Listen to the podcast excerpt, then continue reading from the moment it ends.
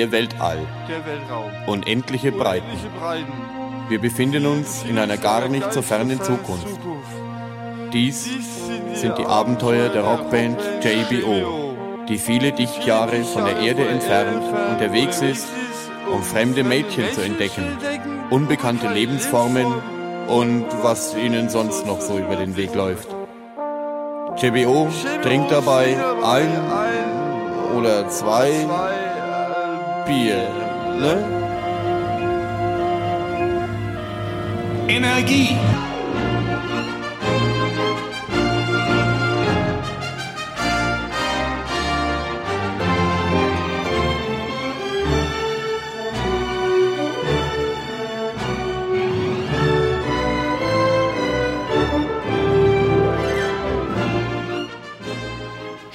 Sternzeit 73719,8. Herzlich willkommen zu Radio Bastard Folge 1701.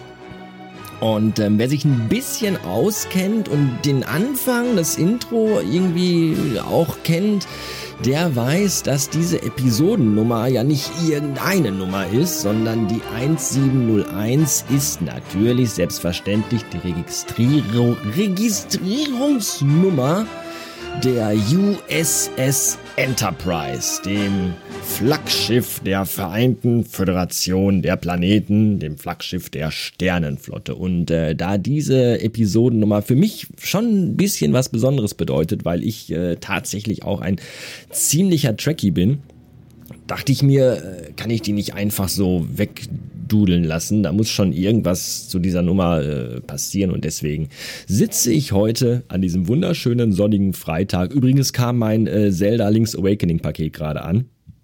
Das nochmal kurz zur Info. Ähm, sitze ich natürlich jetzt heute an diesem Freitag zur Episode 1701 in meinem kleinen Podcast-Studio vor meinem Mikrofon und ähm, habe so ein kleines bisschen was vorbereitet. ja, wenn die, wenn die Episodennummer schon eine Star Trek-Nummer äh, hat, dann muss man auch so ein bisschen Star Trek zelebrieren. Und das wollte ich mal in kleiner Form hier machen. Nicht zu aufwendig, nicht zu lang, keine Sorge. Aber ich dachte, ich erzähle euch mal so ein bisschen so meine Star Trek-Geschichte, weil ich halt, wie gesagt, auch Trekkie bin und das schon sehr, sehr, sehr, sehr, sehr, sehr lange. Und ähm, ja, finde, man müsste erstmal jetzt zu dieser Episode die passenden Hintergrundsounds aktivieren. Dazu gehe ich immer eben auf YouTube und klicke mal hier auf Play. Hoffentlich ist das jetzt nicht zu laut, ich weiß es gar nicht. Das war übrigens kein Star Trek Sound, das ist draußen der Trecker, der vorbeigefahren ist. Aber jetzt, Achtung.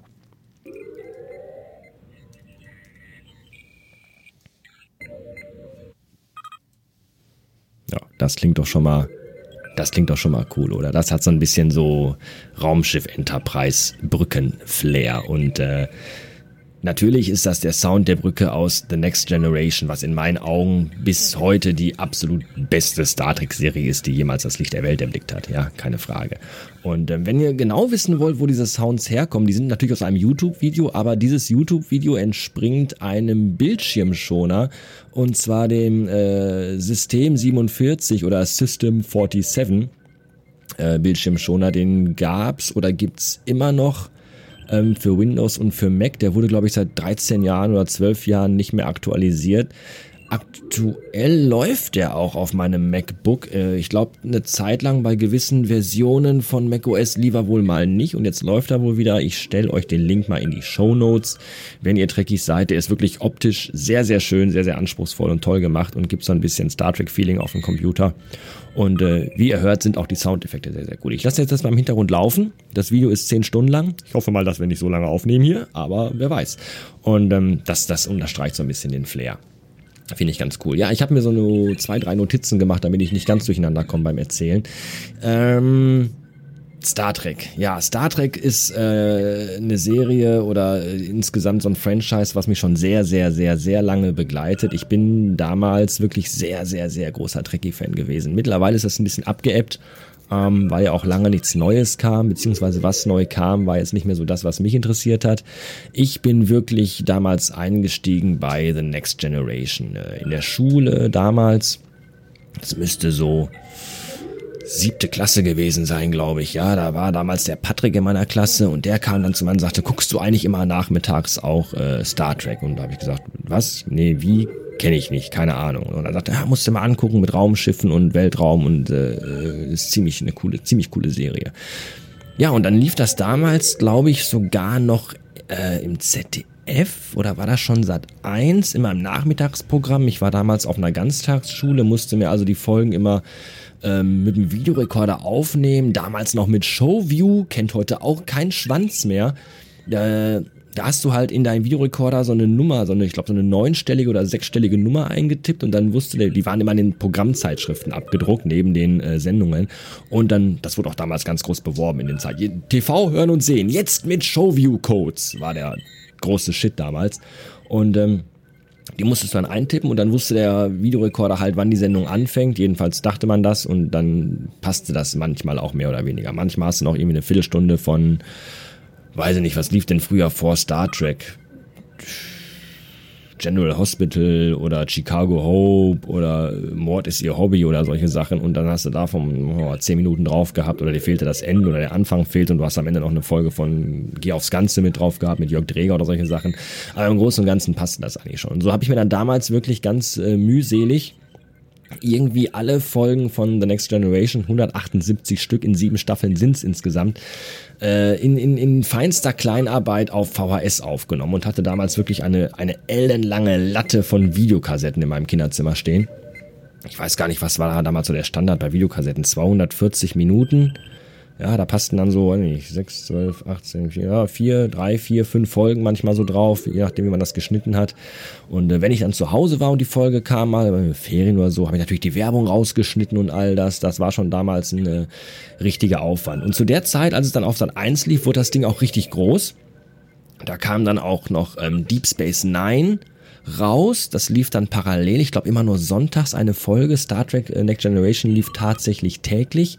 Und einmal in der Woche sonntags kam, glaube ich, Deep Space Nine. Fand ich anfangs nicht so prall, weil da gab es halt immer ziemlich viel politisches und technisches Gesülze, was dich jetzt so als 15-, 16-Jähriger, glaube ich, irgendwie auch nicht so mega interessiert hat. Ich weiß gar nicht, wann kam denn DS9?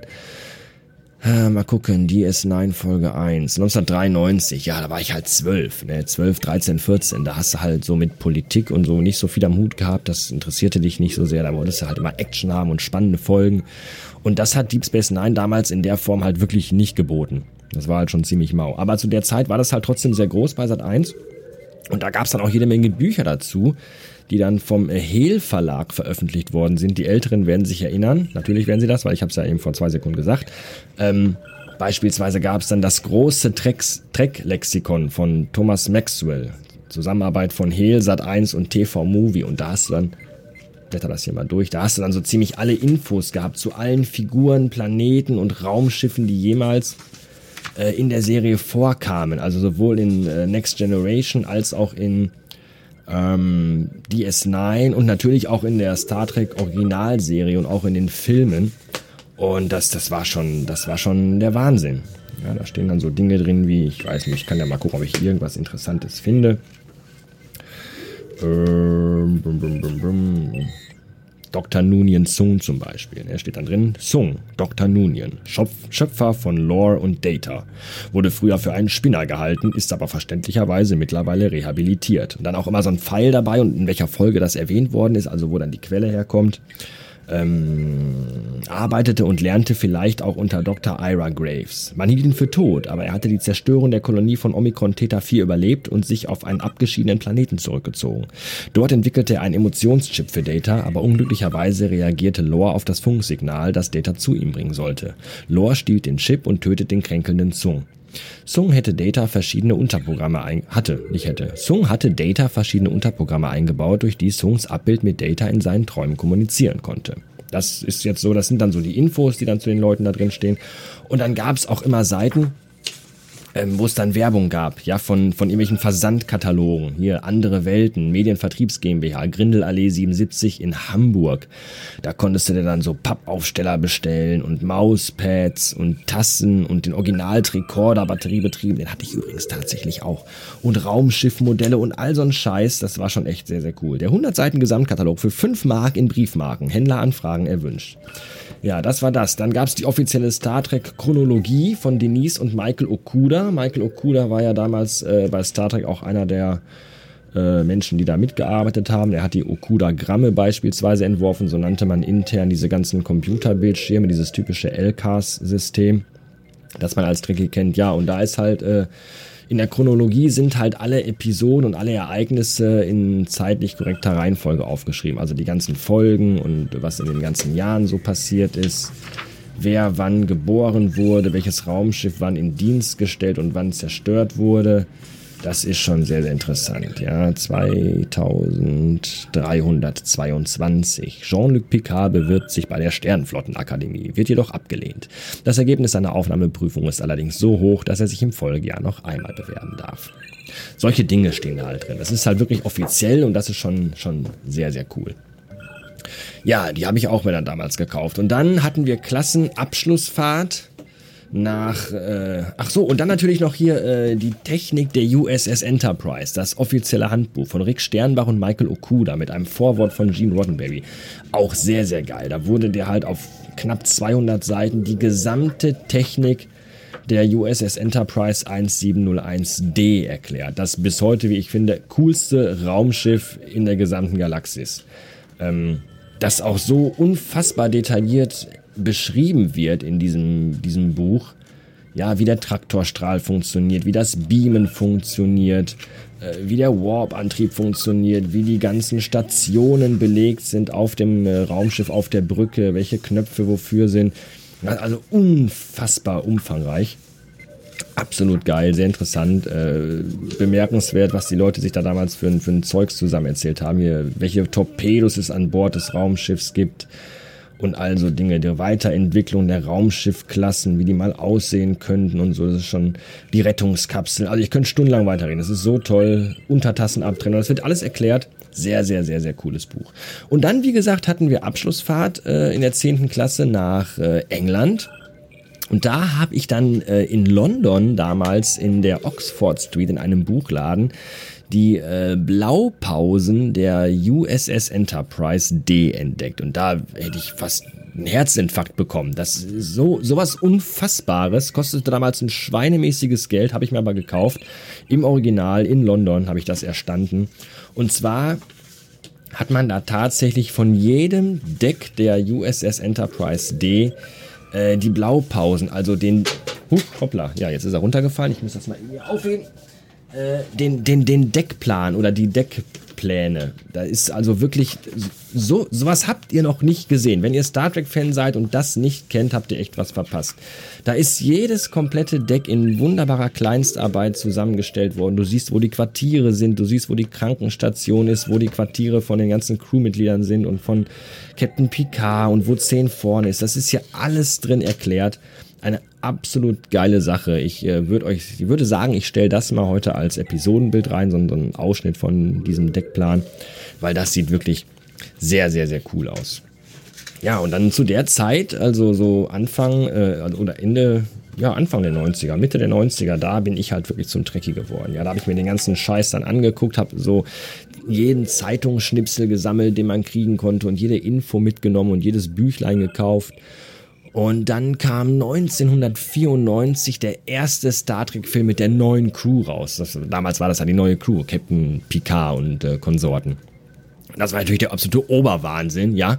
Äh, 94, ich war 13 und äh, wollte halt Treffen der Generation unbedingt im Kino sehen. Und äh, bin dann mit meinem damaligen und auch heute noch äh, guten Freund Jan ins Kino gefahren, nach Essen, ins Cinemax. Wir wollten die Vorstellung um 8 sehen, haben aber dann äh, irgendwie den Bus verpasst oder, oder waren auf jeden Fall zu spät da und konnten dann erst die Vorstellung um 10 uns angucken. Hatten da noch von der Telefonzelle aus meine Eltern angerufen und gesagt, wir gucken äh, den Film später. Hoppla, ich bin gegen den Mikrofon angestoßen. Entschuldigung. Ähm, haben gesagt, wir gucken den Film später und waren dann irgendwie, glaube ich, erst um halb eins oder so oder um zwölf Uhr nachts aus dem Kino raus. Wir waren 13, wohlgemerkt damals.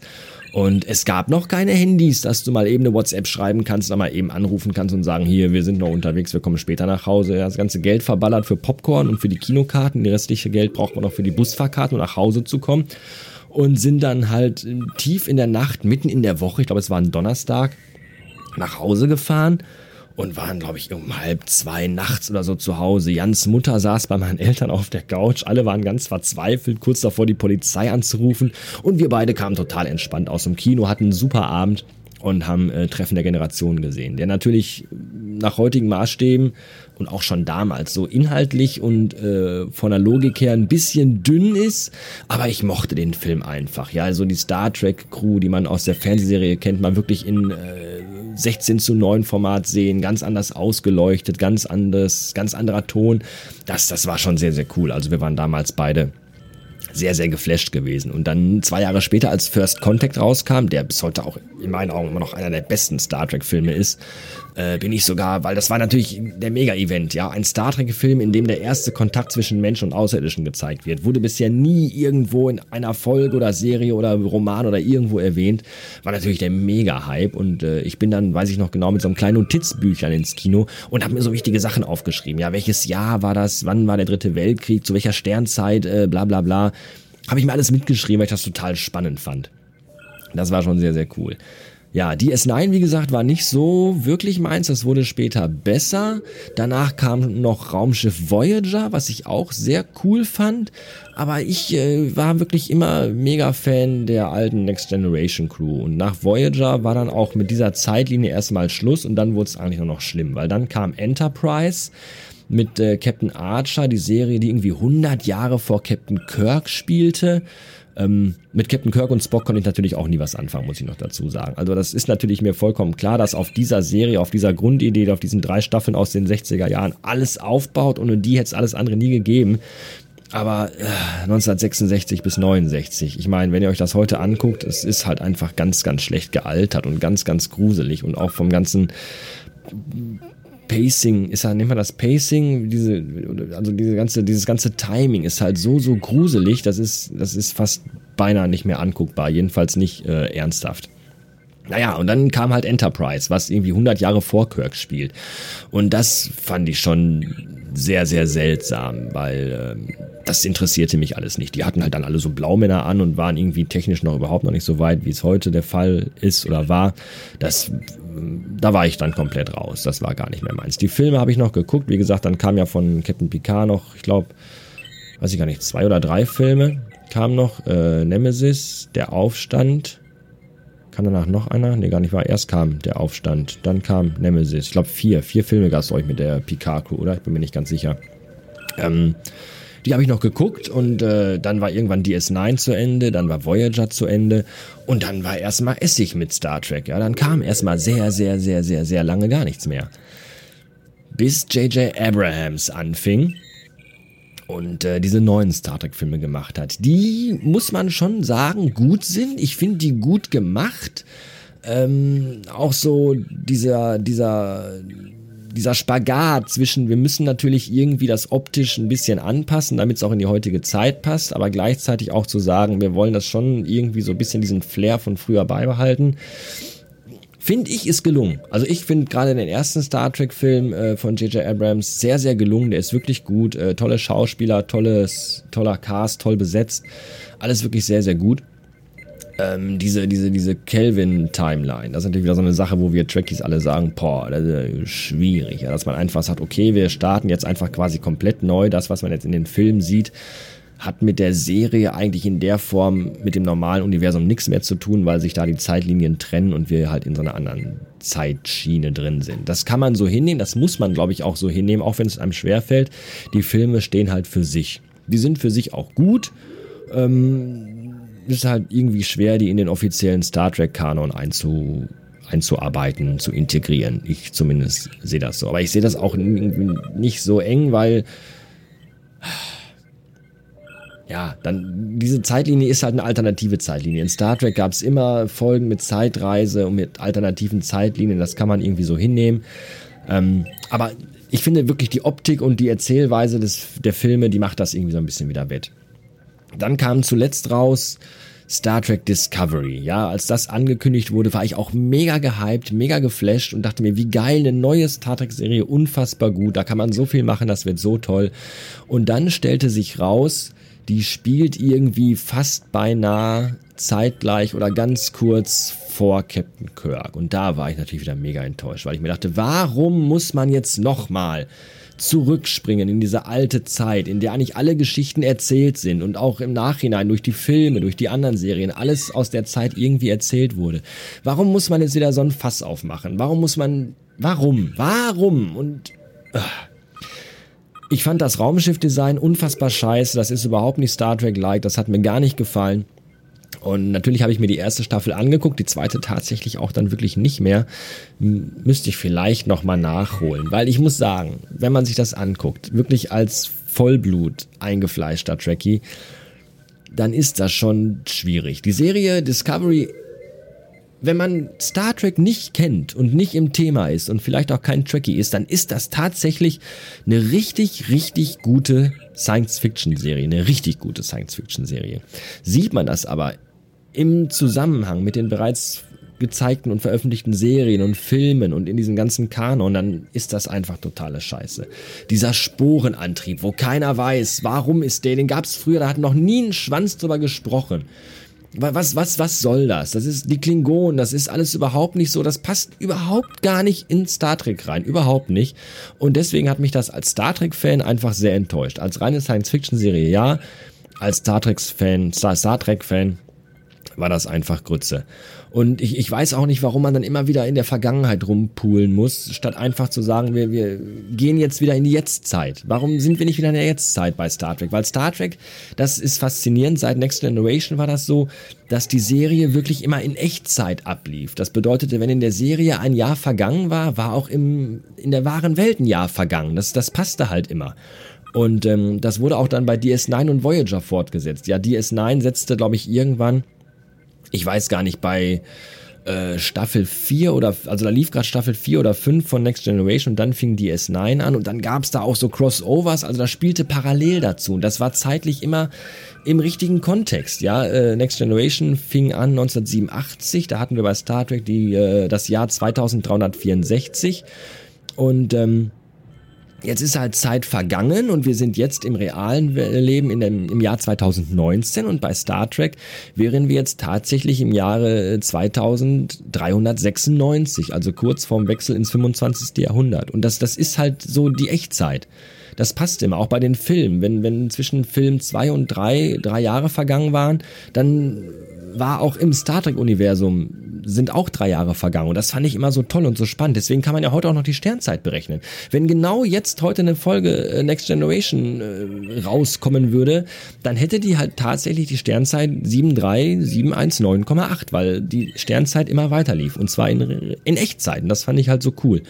Und äh, umso mehr hat mich halt Discovery enttäuscht, weil ich mir halt dachte, Mensch, man kann so viel machen heutzutage. Wie spannend wäre das zu gucken, was in den letzten 20 Jahren halt passiert ist bei Star Trek, nach Nemesis, dem letzten offiziellen Film aus dem Star Trek-Universum, quasi dem letzten Lebenszeichen. Ja, laut laut J.J. Äh, Abrams wurde dann 2387 Romulus durch eine Supernova zerstört, 2393 kehrte die Voyager aus dem Delta-Quadranten zurück, 2395, das ist das Jahr, in dem äh, die letzte Next Generation Folge gestern heute Morgen spielt, also quasi die Zukunft, in die Picard von Q geschickt wurde. Das sind alles Dinge, die man erzählen könnte. Man könnte diese ganze Optik aus Star Trek, die in Next Generation großartig war, noch einen Schritt weiterführen. Ich finde das immer so kacke, wenn du dann Discovery guckst und dann siehst du halt, die haben 3D-Bildschirme mit allem Scheiß und Pipapo. Nein, so sah das aber früher nicht aus. Das, das ist halt einfach nicht Star Trek. Ja, in, im Jahre 2200 Schlag mich tot haben die halt so Hightech-Scheiße und äh, äh, bei Next Generation ist das halt nicht mehr der Fall. Das passt einfach nicht. Natürlich hat das damit zusammen, zu, hängt das damit zusammen, äh, ich, ihr merkt schon, ich bin schon ganz echauffiert. Das hängt natürlich damit zusammen, was produktionstechnisch möglich war zu der Zeit, logisch. Aber es passt trotzdem nicht, es passt halt nicht. Es ist anachronistisch, ist das verkehrt. Das ist halt Kacke. So. Und ähm, ja, deswegen hatte ich ein Problem in Discovery und deswegen freue ich mich umso mehr, umso unfucking fassbar mehr auf Star Trek Picard, das jetzt wohl nächstes Jahr starten soll. Die neue Serie um Jean-Luc Picard. Ich habe den Trailer gesehen, ich habe den Teaser gesehen, ich bin total geflasht.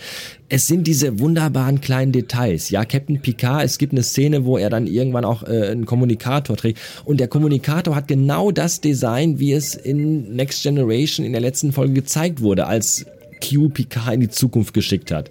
Das ist, oh, ich habe gerade so Bock, mir die Folge anzugucken, das mache ich glaube ich gleich auch noch. Das ist halt, das sind diese Details, da merkt man schon, da haben Leute mit, mit wirklich mit Bock dran gesessen, die sich äh, Gedanken gemacht haben, die auch die Fans, glaube ich, zumindest zufriedenstellen wollten. Und ähm, das wird großartig werden. Das ist, angeblich spielt es tatsächlich ziemlich genau 20 Jahre nach dem letzten Film, nach Nemesis, der ja 2379 spielte. Sternzeit 5, 6, Schlag mich tot. Und ähm, dementsprechend müsste also Picard in der Sternzeit 7, 6 Schlag mich tot spielen im Jahre 2399. Das ist jetzt nicht genau unsere Zeit. Ja, 2020 wäre im Star Trek-Universum die Jahreszahl 2397, aber es ist halt ein bisschen in die Zukunft gesetzt. Vermute ich mal. So genau weiß das ja auch wirklich keiner. Aber ähm, ich glaube, ich glaube, Picard wird, wird, wird richtig gut werden. Da bin ich wirklich gespannt drauf. Äh, irgendwie wurde erzählt, dass Picard äh, die Sternenflotte verlassen hat vor 15 Jahren, also im Jahr 2384. Das war fünf Jahre nach Star Trek Nemesis. Ähm, das wird, glaube ich, richtig, richtig cool. Da habe ich richtig Bock drauf. Und äh, ja, das so ganz knapp mal in aller schon wieder gegen das Mikrofon geschlagen. Meine Fresse, ich kann auch nichts. Das mal so in aller Kürze so ein bisschen so meine Star Trek Historie. Also ich habe diese ganzen Bücher immer noch. Ich habe äh, ich habe sogar noch ein Raumschiffmodell von der Enterprise D. Ich hatte ganz früher eins, das ich wirklich akribisch mit größter Feinarbeit äh, zusammengebastelt und angemalt habe. Das stand lange lange Zeit bei mir im Regal. Daneben stand das Raumschiff von der Voyager und dann bin ich irgendwann umgezogen vor 15 Jahren oder so und habe das dann beim Umzug verbummelt, worüber ich heute noch sehr traurig bin. Hab aber oben in meinem Karton noch immer die Einzelteile für die Enterprise D von einem neuen Modellbausatz, den ich bis heute nicht zusammengebaut habe, weil ich in solchen Dingen dann doch sehr pingelig bin und bis heute nicht das auf die Kette bekommen habe, die richtigen Farbmischungen zu finden, um das Raumschiff in der richtigen Farbe anzumalen. Das ist immer noch so ein Problem, das ich habe. Ich mal dann, misch dann eine Farbe, kaufe mir 20 Revell-Döschen Farbe und mal die drauf und dann trocknet die Farbe und dann sieht's halt kacke aus. Und man muss leider auch gestehen, mir fehlt so ein bisschen die Zeit dafür, diesen ganzen Kram zu machen, weil so ein Raumschiffmodell zusammenzubauen, das, äh, das Bauen ist nicht das Schlimme, das Schlimme ist das Anmalen. Ja, das, das kostet wirklich sehr, sehr viel Zeit. Möchte ich aber irgendwann nochmal fertig machen. Wer weiß, irgendwann vielleicht finde ich die Zeit nochmal dafür. Mal schauen. Ja, das war eine sehr lange Folge heute mit sehr viel Trekkie-Gelaber, was vielleicht nicht unbedingt jeden interessiert. Aber äh, wie gesagt, Folge 1701, ich finde, die Folge ist es wert, dass man da ein bisschen über Star Trek redet. Star Trek. Und es ist mein Podcast. Ich kann ja auch machen, was ich will. Zum Beispiel auch das. So. Und äh, ja, das soll's gewesen sein an dieser Stelle. Ich äh, übersende nochmal galaktische Grüße an alle Star Trek-Fans, die ihr vielleicht möglicherweise zu. Kennt ihr noch äh, galaktische Grüße damals zum 30-jährigen Jubiläum von Star Trek 1996? Da gab's auf Sat 1 die lange Star Trek-Nacht. Da haben ähm, da hat Star Trek so ein paar Folgen gezeigt. Ich glaube, Best of Both Worlds, die Borg-Folge, unfassbar großartige Folge und äh, als, als, als in Spielfilmlänge, also so in einem Stück quasi gesendet. Und dann gab's nachts dazu immer noch so, da hat Sat 1 damals die Zuschauer aufgefordert, zum 30-jährigen Jubiläum so galaktische Grüße einzuschicken, so Videobotschaften. Und dann wurden diese ganzen selbstgemachten Fanvideos da eingeschickt, die damals noch mit, mit, mit Videokameras aufgenommen wurden. Alles wackelt und flackert und rauscht und das haben die dann damals nachts ausgestrahlt. Das habe ich mir noch aufgenommen. So ein Fünf-Stunden-Ding war das, glaube ich. Habe ich mir auf Videokassette nachts aufgenommen. Und ich habe vorhin mal ein bisschen geguckt und es gibt noch tatsächlich einige von diesen galaktischen Grüßen bei YouTube. Die sind tatsächlich online. Es ist so unfassbar großartig. Ähm, die packe ich euch auch nochmal in die Shownotes rein, weil die muss man gesehen haben, wenn man das zumindest früher schon gesehen hat. Das gibt nochmal ein richtig tolles Flashback. Sehr, sehr geil. Ja, äh, das soll's dann tatsächlich gewesen sein für äh, die heutige Folge. Ich mache das mal hier jetzt aus. Ich hoffe, es hat euch nicht zu sehr gelangweilt. Ähm, war übrigens nicht abgelesen. Nein, ich habe mir nur so ein paar Randnotizen gemacht, damit das so ein bisschen strukturierter ist. Und äh, weiß ich nicht, vermutlich denken jetzt die meisten, mein Gott, 30 Minuten Lebenszeit verschwindet für so eine Rotze. Aber egal, ich äh, fand das wichtig, dass ich die Folge 1701 meiner, meiner großen Passion Star Trek widme und das habe ich hiermit erfolgreich getan. Dankeschön fürs Zuhören und nicht vergessen, äh, abonnieren, wo immer es geht, bei Spotify, bei iTunes, äh, gerne auch bei iTunes eine 5-Sterne-Rezension hinterlassen, folgt mir auf Twitter, radiobastard-fm und teilt das Ganze in eurer Bubble, das wäre total super. Bis äh, zur nächsten Folge.